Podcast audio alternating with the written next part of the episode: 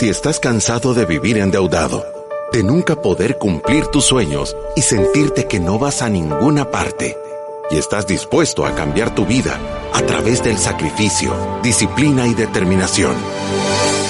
Este es tu show. Finanzas para Todos de Fisherman con Alfredo Escalón y Marilú de Burgos, a donde te daremos la receta de la vacuna que cura la pobreza. Te mostraremos que puedes eliminar tus deudas y vivir tus sueños. Desde la cabina del Centro de Soluciones Financieras de Fisherman. ¡Empezamos! Desde la cabina del Centro de Soluciones Financieras de Fisherman con nuevo equipo tecnológico a donde sabemos que los audios, como lo vimos ayer, se escuchan mejor. Empezamos en el programa 840 de Finanzas para Todos. Bienvenidos a otro programa de Finanzas para Todos. Como ustedes saben, nosotros aquí en Fisherman tenemos un propósito claro de mejorar la calidad de vida de las personas con las que nos relacionamos y estamos enfocados en que todas las personas tengan una mejor relación con su dinero, que logren eliminar las deudas, tener un presupuesto balanceado, hacer un ahorro de emergencias, cuidarse de las cosas que no pueden controlar a través de una estructura de seguros, empezar a invertir y ayudar a los demás y dejar un legado para ellos y para su familia. Así que los invito a que visiten nuestra página web que es fishermanwm.com para que conozca todos los servicios en los que Fisherman le puede acompañar, desde eliminar deudas, hacer un plan de estructura y orden o trabajar su protocolo de inversión. Así también tenemos cursos de e-learning para eliminar las deudas o ordenar sus finanzas que lo puede hacer usted solo o con su pareja. Están disponibles a través de nuestra página web desde 19.99. Sí, y el día de hoy tenemos varias cosas de qué platicar, porque de verdad es un tema espectacular el que estamos viendo, pero todavía no tengo los reportes de cuántos ciudadanos de la República de la Libertad Financiera tenemos. Pero como no tenemos introducción, el día de hoy el tema va a ser la deuda buena versus la deuda mala. Tenemos 82.663 ciudadanos de la República de la Libertad Financiera y 2.900, millones 9.934 podcasts y live streams realizados. De verdad nos sentimos extremadamente contentos con cómo se ha hecho de grande esta comunidad. Y ahora en la reunión de mercadeo estuvimos hablando de qué cosas poder hacer para mejorar el contenido y para poder enviarles mensajes que les den herramientas que les ayuden a mejorar su calidad de vida. Entonces vamos a tener este mes de mayo eh, cosas eh, de verdad buenas para, para poderles presentar. Y la otra cosa que quería hacer yo el día de hoy en la radio era preguntarle a toda la audiencia en las redes sociales, en TikTok y en todas las partes que si están listos para dar por terminada la pandemia y hacer un evento live en FEPADE de nuevo. Entonces, por favor, escríbanos quiénes estarían dispuestos a asistir a un evento live en FEPADE como jornada de vacunación para la vacuna que cura la pobreza, como las estábamos haciendo antes de la pandemia. Eh, si nos dicen suficientes personas, vamos a hacer el esfuerzo de hacer un, un evento live.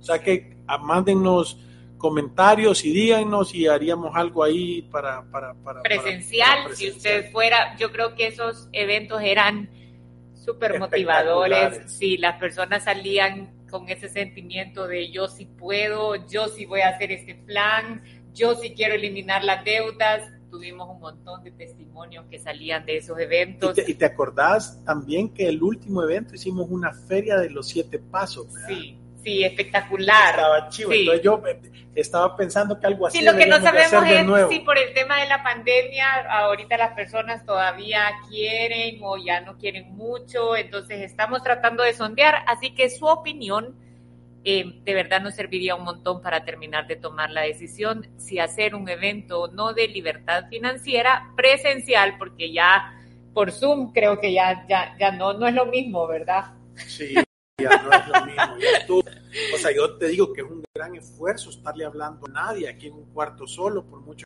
tenga cámara y, y micrófono chilo que querrás, pero no es lo mismo como estar ahí en el stage tirando ponzoña. Sí. Alfredo, ahora vamos a hablar de este pequeñito artículo, porque yo creo que hay un montón de información así en Internet que habla de deuda buena, deuda mala, cómo identificarlas, y hay muchas personas que pueden leer estas cosas y en realidad pueden caer como en este tema de, entonces sí pueden haber deudas que son buenas y sí hay deudas que son malas y empiezan a buscar o justificar un montón de las decisiones que están tomando. Yo creo que quizás lo primero que hay que aclarar es que en Fisherman no pensamos que ninguna deuda es buena. Ahora, hay deuda Pero- de pero- la que definitivamente decimos no es deuda tóxica, pero, Pero- deuda es deuda. Pero, pero yo quiero explicar o quiero aterrizar por qué en Fisherman no creemos en la deuda. Cuando tú prestas dinero, alguien más te va a cobrar a ti por estar haciendo uso del dinero que ellos ganaron o que ellos tienen o que ellos han conseguido. Entonces, el dinero prestado tiene un costo que la mayoría de personas no logra ver. Entonces, nosotros estamos en contra de que tú, por falta de paciencia, por falta de planificación o por falta de estructura, andes prestando dinero para obtener cosas que te van a salir más caras del valor real que tienen. Entonces, ante esa definición, no existe justificación alguna para tener una deuda. Sí. Ahora le voy a leer un poquito lo que dice esto, quizás para que podamos irlo comentando, porque, ¿sabes? Son artículos que parecen buenos, pero tienen un nivel de confusión ahí adentro que las personas pueden salir a tomar decisiones que nosotros no recomendamos. Dice, deuda mala Pero, pero, versus... pero, pero, perdón, yo solo nada más quiero hacer la explicación que normalmente el veneno no es algo que te dicen eh, esto es completamente malo. No, los venenos más letales son aquellos que tienen 95% de componentes buenos, dulces y deliciosos y 5% de algo que te va a matar. Sí, Porque si no, nadie se los tomara. ¿Verdad? Entonces, por eso es que este artículo es tan importante. Como dice Marilú, tiene un montón de cosas que pueden parecer buenas o que no sé, y al final tienen ese veneno que te, te va a matar. que nos puede hacer tomar una decisión que lo puede matar. Deuda mala versus deuda buena. ¿Cómo identificarlas? Dice, endeudarse no siempre es malo, pero definitivamente no saber elegir tus deudas te puede llevar por caminos que pongan en peligro tu estabilidad financiera, personal y emocional. La Eso- diferencia- Eso, eso- lo cual es cierto, ¿verdad? Sí, está bien, de acuerdo. La diferencia es sencilla. Una deuda buena, a lo que yo llamo expansiva, es una deuda que te permite generar más dinero a través de la deuda misma. Y una deuda mala o destructiva es aquella que te genera problemas financieros. Entonces después avanza un poquito hablando de la deuda destructiva, pero dice, hay tres principales deudas expansivas o deudas buenas. La primera es la deuda para un negocio. Tú pedís dinero prestado para comprar materia prima, vendés ese producto más caro y tenés una ganancia y dinero para pagar la deuda. Es que lo pone tan fácil. Hay tantas variables ahí que no tomen en cuenta que parece como esto tiene todo el sentido del mundo. Pido dinero prestado, compro cosas, las vendo caras, pago el préstamo y me queda una utilidad. Mira, y, y normalmente, normalmente ese es el problema más grande que la mayoría de gente comete. No entender todas las variables que afectan esta situación. Porque te voy a poner el ejemplo, y, y nosotros lo hemos dicho todo el tiempo. Si tú pones un negocio con dinero prestado y el negocio vas a probar a ver si funciona o no, lo más probable es que lo único que te va a quedar es la deuda, Sí. ¿verdad? ¿Por qué? Porque normalmente tú puedes prestar dinero para hacer crecer un negocio, y oigan bien esto, yo lo he dicho mil veces, cuando el negocio está probado y funciona. Y entonces tú tenés que expandirte. Y lo ideal es agarrar el dinero, la menor cantidad posible, al menor tiempo posible para salir de eso ya. Porque ¿cuál es la presión que tenés? Siempre y cuando tengas dinero prestado y el flujo se, ponga en problemado, lo que tú has hecho es un castillo de naipes que se va a caer. Sí, vaya, entonces podríamos decir, en que vamos en contra con esto, empezar un negocio o un emprendimiento con deuda es una locura. Doble locura. Sí, uno lo tiene que hacer con capital propio, no tiene capital suficiente, entonces busque socios. Esto es capital de riesgo.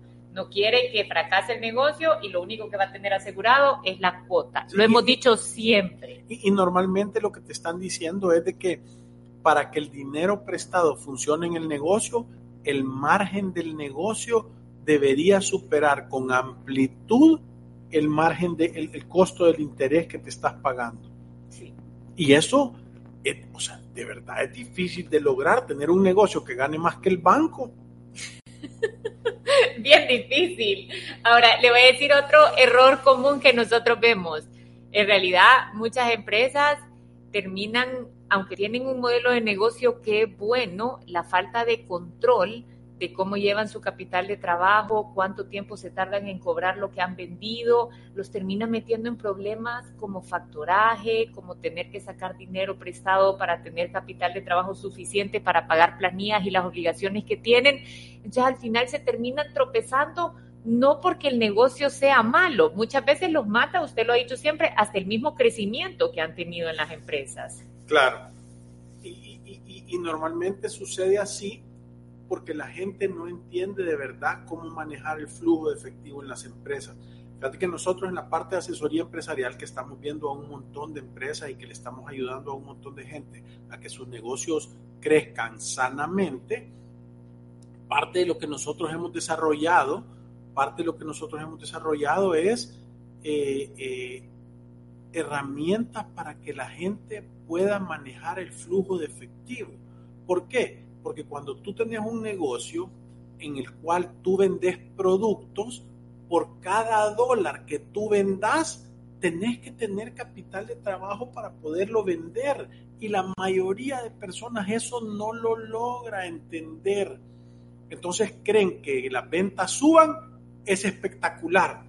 Y si, la, si tú vendes productos, si tú estás en un negocio de productos, que, que, compras materia prima y que la transformar y que das un producto terminado, si las ventas suben y tu capital de trabajo no sube, o sea, tú vas a quebrar.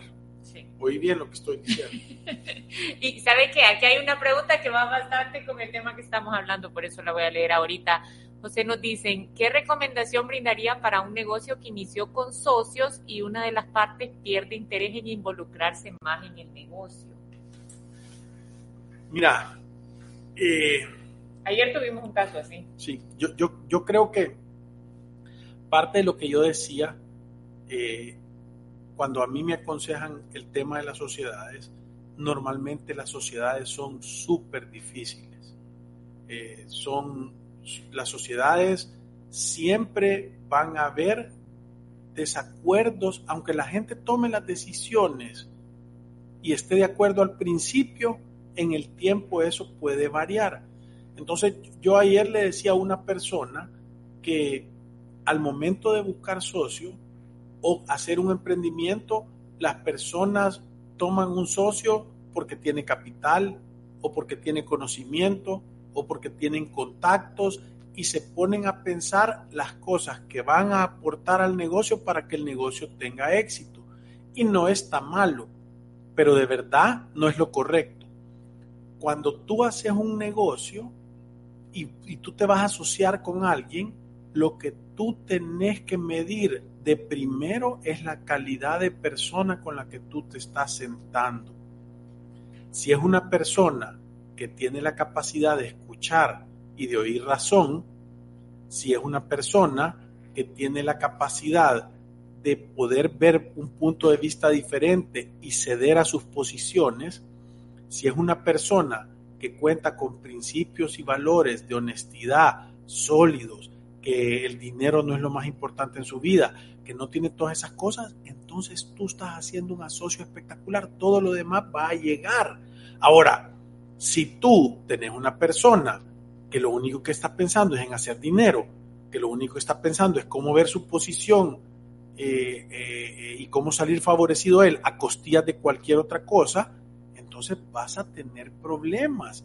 Entonces, creo que es importante tener a alguien que tenga buenos principios y buenos valores, que tenga la capacidad de comunicarse correctamente y que tenga la misma pasión por el negocio que vos. Ahora, si no lo, lo tiene y de repente uno de los socios pierde interés ya en involucrarse, ¿cuáles son las opciones para esa persona que lleva la carga del negocio?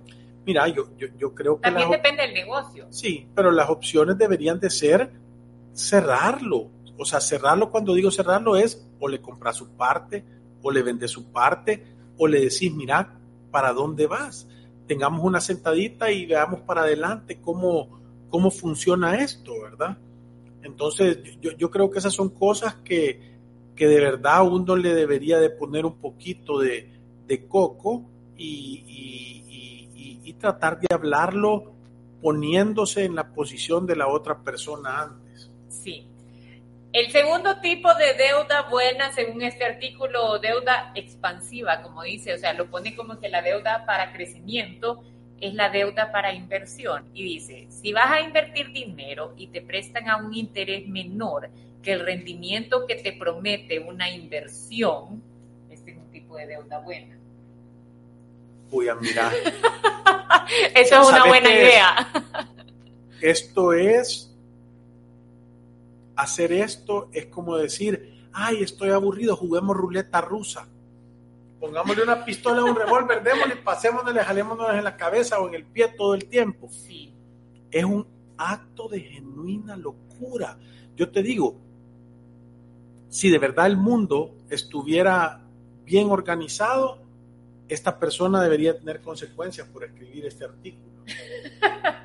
Y te voy a explicar por qué en el mundo de las inversiones las variables son tantas y los problemas pueden ser tantos que vos prestar dinero para hacer una inversión de riesgo. En primer lugar, porque tiene que ser mayor que el interés. Voy a decir, y, pónganse a pensar en esto, los intereses más bajos que pueden haber en el mercado son los hipotecarios y nadie te va a prestar dinero de una hipoteca para que vos lo vayas a arriesgar. Una hipoteca tiene que ser para construir un bien o para alquilar un bien o para comprar un bien. Entonces, ese no sucede. Entonces, el siguiente nivel es que te presten un crédito personal. Normalmente los créditos personales pueden andar oscilando entre el 12 y el 18%. Entonces, para que tú tengas un retorno arriba de la tasa de interés que vos vas a prestar, tenés que andar buscando unos negocios del 20% de retorno. Sabe que yo estaba, me estoy acordando ahorita de un artículo que leí, que esto fue en Estados Unidos, pero para que tenga idea de qué tanta gente acepta esta idea de pedir deuda para invertir, que decía que como el 54%, 57% de los jóvenes que pedían un crédito estudiantil en Estados Unidos había invertido una parte en criptomonedas. Y entonces el artículo seguía diciendo eh, que esto para empezar era una ilegalidad, ¿verdad? Porque si te están dando un crédito para estudios, debería de gastarse en eso. Pero que había tanta emoción con el tema de criptomonedas que ellos pensaban que iban a tener un crédito a una tasa baja y que iban a tener estos rendimientos espectaculares en la tasa, en, en el tema de criptomonedas, entonces tomaban la decisión casi que sin pensar. Y eso se repite un montón de veces, ¿sabe? Hay personas que encuentran una inversión que les parece atractiva y le pierden el miedo al crédito personal por la promesa de que voy a ganar entonces aquí el 18, voy a ganar el 20, o vení, invertí en mi negocio porque ya está dando una buena utilidad, sacamos el crédito a tu nombre y ahí después te ayudamos a pagarlo. Y, y, y yo te digo, porque, porque esto yo lo he visto un montón de veces. Aquí hemos visto personas ir a sacar adelantos en el saldo de las tarjetas de crédito para ir a comprar criptomonedas. Sí. Es que no está nada de malo comprar criptomonedas, solo está malo no tener dinero y querer hacer una inversión de alto riesgo. Es que son fórmulas, es juntar fuego con gasolina. O sea, va a explotar. Entonces, cuando vos ves eso, que son síntomas, tú tenés que voltear a ver la raíz. ¿Y cuál es la raíz? La raíz es una necesidad desmedida o una ambición desmedida por dinero. Y eso te lleva a tomar decisiones de un riesgo que normalmente, o sea, estás tirando cheques que no tienen saldo, van a rebotar, porque no tenés la espalda para aguantar eso. ¿Quién debería de invertir en criptomonedas y estar? Alguien que tiene dinero, que no lo necesita, que le sobran mil pesos. Que está en el paso 6 del método o siete, Deuda para educación, esta sería la tercera. Tercer tipo de deuda expansiva o deuda buena, según este artículo, es la deuda para educación. Si vas a pagar tu educación con un crédito y si con lo que vas a aprender vas a tener la capacidad de ganar más dinero para pagar el crédito e incluso tener una ganancia. Mira, yo, yo eso nosotros lo hemos visto tantas veces aquí. Sí. Siempre que viene un joven a pedirnos consejos, de, mira, fíjate que estoy viendo de renunciar a mi trabajo porque me quiero ir a sacar una maestría eh, y la maestría cuesta tanto, he ahorrado tanto, voy a pagar la mitad y voy a sacar un préstamo para lo complementario, para los gastos de vida o lo que sea. Y yo lo que le digo es, y me piden consejos, me dicen, ¿qué pensás? ¿Qué harías tú? Y yo le digo, mira, yo lo primero que haría es hacer un análisis de rentabilidad como que fuera un negocio. Y pensarlo así. Si vos te vas a ir y vas a gastarte la cantidad que sea para sacar una maestría o vas a renunciar a tu eh, trabajo para sacar una maestría. Y el, te, te, garantizan que el día que termine graduado de la, de, la, de la maestría vas a tener trabajo, número uno. Y número dos, el ingreso de tu trabajo va a ser suficiente para pagar la cuota del préstamo de educación y más, y a vos lo que te queda va a ser más de lo que ganabas antes, entonces claro que es un buen retorno. Ahora, yo de todas las veces, óiganme bien, de todas las veces que he visto, y esto solo es experiencia, tal vez yo he tenido mala suerte y solo me he encontrado con esta gente que no la hace no he visto a ninguno que a través de la maestría pueda tener o conseguir un empleo a donde le genere de verdad significativamente más dinero. Lo que he visto, he visto empresarios o emprendedores que han tomado cursos de educación que aprenden una habilidad o adquieren un conocimiento que les va a generar muchísimo más dinero de lo que les costó el curso o la habilidad que aprendieron. Pero por el otro lado, y, miren, no hay que ir muy lejos, hay una burbuja de billones de dólares en préstamos universitarios en Estados Unidos de gente que ha pagado un montón de dinero para tener una educación que no le genera suficiente dinero para pagar sus gastos de vida y para pagar ese préstamo. Sí, correcto. Entonces, entonces se vuelve, se vuelve un tema que o la educación es muy cara o lo que te están enseñando no es suficientemente bueno para generar más dinero. Sí, no, y, y sabes que yo creo que, y, se está hablando de, esta crisis de crédito estudiantil, ¿vea? o sea, sacan un montón de dinero para pagar una carrera y de repente se sorprenden cuando el retorno de la carrera no es lo suficiente para pagarse su estilo de vida y pagar la cuota del crédito. Entonces, están con esa carga y lastimosamente son créditos con tasas del 12%, 10%, a 8 años, a 10 años, y ahí ve a las personas que no pueden iniciar una vida por todavía estar pagando esos créditos estudiantiles. Yo creo que esto, esto es como tomar deuda en los tres casos con la esperanza de que todo salga a su favor y que no existen variables que pueden hacer que las cosas vayan mal. Yo creo que en la vida real los casos son totalmente distintos o sea, de verdad creo que este artículo sí es una burrada decir que este tipo de deuda expansiva es deuda buena, porque al final termina diciendo, a través de las deudas buenas o expansivas, lo que haces es una especie de apalancamiento financiero, o sea que tú manejas el dinero como lo hacen los bancos. Dicho de otro modo, echas mano de alguien que tiene el recurso para usarlo de manera productiva a tu favor. Mira, y, fíjate que... Esto es lo que dicen siempre, usar el dinero de otros, no el tuyo. Tal, como lo dice todo el mundo, ¿verdad? Eh, eh, eh, esto es un veneno puro, porque hay un montón de cosas que parecieran que son buenas, pero tienen algo malo ahí adentro. Y, y les voy a decir qué es lo malo. Lo malo es que estás asumiendo que las condiciones en el tiempo no van a cambiar. Y, fíjate que yo lo he visto un montón, porque en TikTok sacamos este, esta cosa de alquilar o comprar, ¿verdad? Y, tiene 511 comentarios, es un pleito ahí horrible y la gente discute. Muchos de los comentarios de respuesta es Alfredo. No, muchos todos los comentarios que les digo soy yo. Lo que pasa es que yo como no tengo cuenta en TikTok, dice usuario 24, 18, 49, 57, 28.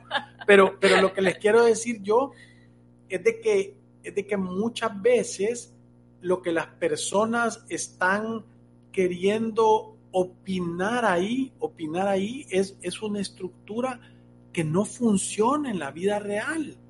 Y entonces, espérate, y entonces dicen, y eso no puede ser posible porque la casa que ahora vale 100 mil dólares en 15 años va a valer 300 mil dólares y no la vas a poder comprar. Y yo volteo a ver y yo les digo, ¿y quién asume la constancia en las cosas? Si lo único constante es el cambio, o lo voy a poner de esta manera. Si fuera así, entonces las guerras no hicieran que se deprimieran los bienes raíces o las situaciones económicas de diferentes países, o eh, una mala zona no hiciera que bajara el valor comercial de los lugares.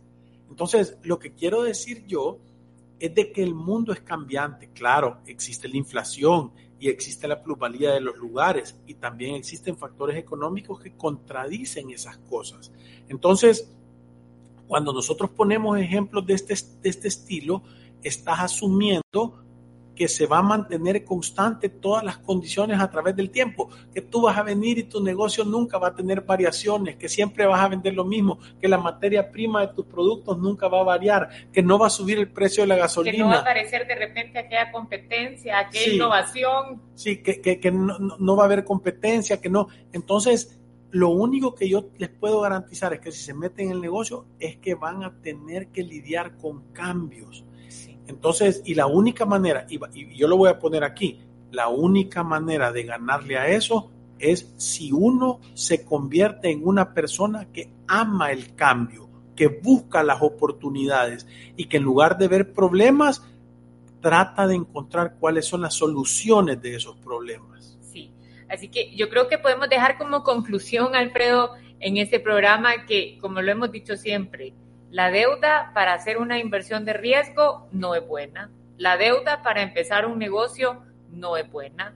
La deuda de consumo es tóxica. La deuda para estudios sin una promesa clara de que vas a ganar más de la cuota y todavía te va a quedar ahí un remanente, tampoco es buena. La deuda de vehículo tampoco es buena. La única deuda que nosotros decimos que no es buena es deuda, pero que no, tampoco decimos como, qué regada la que has hecho es la deuda hipotecaria, porque está respaldada por un activo que generalmente vale más del valor que te han prestado y que además goza de plusvalía, o sea, en el tiempo va a valer más. Pero no, tampoco te decimos acomodate con esta deuda y vivir con ella. No, no te estamos diciendo anda, anda a financiar el 100% a 30 años. Eso es disparo en el pie también. Ajá, ajá. Pero podemos decir que esta es la única que nosotros consideramos aceptable, igual para prepagarla y salir en el menor tiempo posible, porque deuda es deuda. Y mira, yo, les quiero decir una cosa para los que están pensando en sacar una maestría y financiarla. Si estás trabajando, decirle a la empresa, pagame la voz, yo voy a generar más, más valor a la empresa, a ver si te la pagan.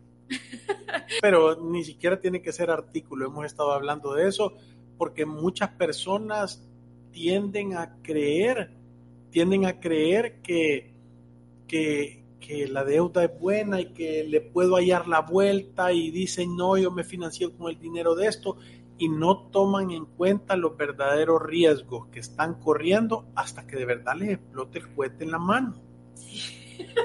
cuando tienen los dedos colgando y te están tirando los hilos de sangre, entonces ahí dicen, uy, es cierto, tenía, Sí, tenía, tenía razón. razón. que las palometas son Pero, peligrosas. ¿y sabe que Me encanta este programa porque yo creo que todos los ciudadanos de la República y la libertad financiera de repente se, encuentran con aquella persona.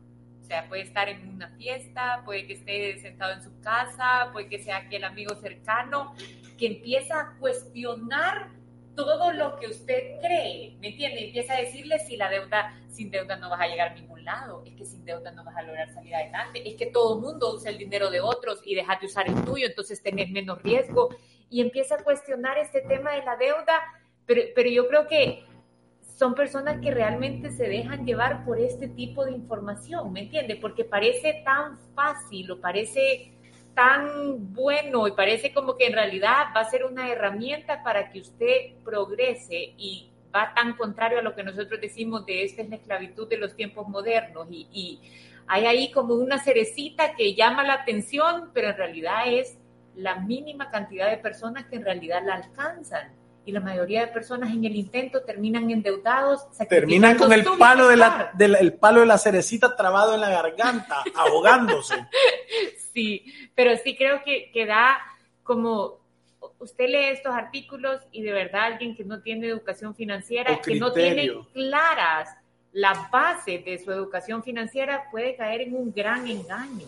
Sí, y se puede equivocar mil veces en esa situación, ¿verdad?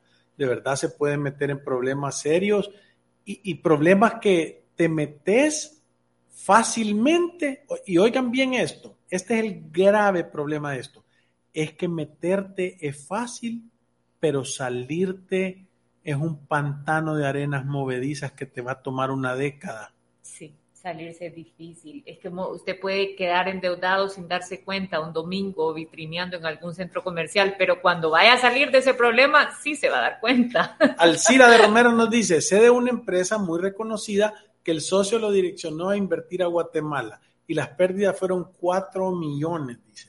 Esto los obligó a venderle al socio y perdieron su empresa. Tremendo amigo el que tenía de socio, ¿verdad? Sí. A, a saber si es en realidad con un dolo, ¿verdad? O, o no, pero, pero normalmente eso es lo que pasa, de que el que tenga la espalda más grande esté en la posición más segura. Sí.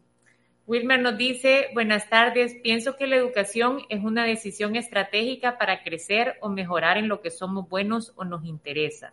No siempre es aparente el retorno económico de seguir estudiando, pero si es para mejorar nuestro desarrollo profesional, no deberíamos estancarnos. Pero, pero yo, es que yo estoy de acuerdo con vos y es que no estamos, y, y fíjense bien, es importante ser selectivos al momento de escuchar, de no ser selectivos al momento de escuchar estas cosas. Si nosotros somos los paladines de la educación, la educación es la solución. Lo que estamos diciendo nosotros es que tú vayas a pedir dinero prestado para poder tener esa educación que no te la ha ganado y que al final la educación o el trabajo que vas a tener no te va a servir para pagar las cuotas. Entonces, independientemente del progreso, independientemente de cómo te estás poniendo, independientemente de todo eso, vas a estar en una situación que es insostenible. Y, y a eso es lo que nos referimos. Yo sí creo. Ahora, Coursera, una página web donde te enseñan un montón. Khan Academy, están todos los cursos de todas las clases, de todos los colegios. O sea, ahí hay matemáticas, hay física, hay mil cosas. En, Coursera están todas las clases gratis de universidades de Harvard, de Wharton, de Duke, de un montón de lugares espectaculares con conocimiento. Entonces, ¿qué andas buscando? ¿Andas buscando conseguir el conocimiento para poderlo aplicar a tu vida o andas buscando el reconocimiento? Sí, y no, y sabe que yo, yo eh, platiqué y voy a volver a buscar ese estudio, pero que ese estudio, hay un estudio que rompe la relación entre yo voy a ser exitoso porque tuve una educación cara y empieza a hablar de que el éxito en realidad viene de un montón de cualidades de una persona, porque no es solo que tú tengas buenas notas que conlleva ser exitoso o que tú estudies en determinada universidad o en otra. Es una serie de cualidades de cómo tú te relacionas con las otras personas, cómo es tu personalidad, cómo te cuidas, cómo te desenvolves, cómo hablas con las personas, tus principios, tus valores, tu conocimiento, tu capacidad de expresión habla de tantas cosas que en realidad contribuyen para el éxito de una persona que muchas veces pensamos, es que como yo fui a esta universidad con este buen nivel de educación y que costó a saber cuánto dinero, inmediatamente tengo garantizado un espacio en la silla del éxito y nos damos cuenta que no es así. Sí, sí. Yo, yo, yo te digo que de verdad nosotros hemos visto a través del tiempo que personas con sentido común avanzado, han avanzado el doble que personas con un montón de títulos. Douglas nos dice, estoy con intenciones de sacar un crédito para un vehículo y de paso terminar de pagar un crédito con un almacén. ¿Qué me recomiendan? Vaya, Douglas, no te voy a recomendar nada, solo te voy a decir lo que estás haciendo. Sacaste algo en un almacén que costaba 10 y les has pagado 20 de intereses. Y ahora lo que se te está ocurriendo es sacar otro préstamo porque después de pagar los, los 20 de intereses por eso que costaba 10, lo vas a volver a financiar esos 30 y vas a venir y vas a volver a pagar intereses sobre eso. O sea que ese aparatito que costaba 10 te va a costar posiblemente 100 al refinanciarlo. Eso es lo que haces. Y la otra cosa importante de saber es que el carro que cuesta 5 por no tener paciencia, te va a costar 10 posiblemente. Entonces, yo no te recomendara que hagas esa locura mejor la cuota que estaba dispuesta a, poner de, préstamo, ponerla en un depósito a plazo, meterla en Proyecta 5 Plus, andar meterla a una cooperativa y juntar dinero, tener paciencia, comprarte una bicicleta eléctrica o comprarte una bicicleta con motor, comprar, o sea, no sé qué hacer para no moverte o no cambies el carro si es que lo tenés, pero no caigas en la gran trampa de la deuda. Créeme que esta recomendación parece mala, pero al final es buena. Ir a sacar el préstamo para tener tu carro nuevo y pagar el electrodoméstico del almacén parece bueno, pero al final va a ser malo. Iresema nos dice, ya para terminar, pero estudiar y pagar carísimo y no insertarse en el mercado laboral es una locura. Hay que investigar lo que te permitirá insertarte. No se trata de lo que me gusta y lo que me da prestigio. Mira, eh, parte parte, a, concuerdo con tu comentario, porque tú no puedes venir y solo estar haciendo cosas o estudiar cosas porque eso te va a pagar un montón de dinero, porque si no te apasiona, entendés que al rato vas a estarlo haciendo de mala gana. Entonces, yo, yo creo que la combinación perfecta es encontrar las cosas que te apasionan y desarrollar habilidades en torno a ellas, porque cuando vos haces lo que te gusta, no vas a sentir que estás trabajando y entonces le vas a poder dedicar un montón de tiempo en ese tema. Pero, pero si no, yo conozco gente súper buena en lo que hace, con un montón de estudios y un montón de cosas y, y está hastiada de hacerlo, ya no lo quiere ver. Alfredo, se nos ha acabado el tiempo. Gracias por todos sus comentarios y por acompañarnos en otro programa de Finanzas para Todos. Como todos nuestros programas, nos vamos recordándoles que ir a través de la vida sin una planificación financiera es un acto de genuina locura. Gracias. Adiós.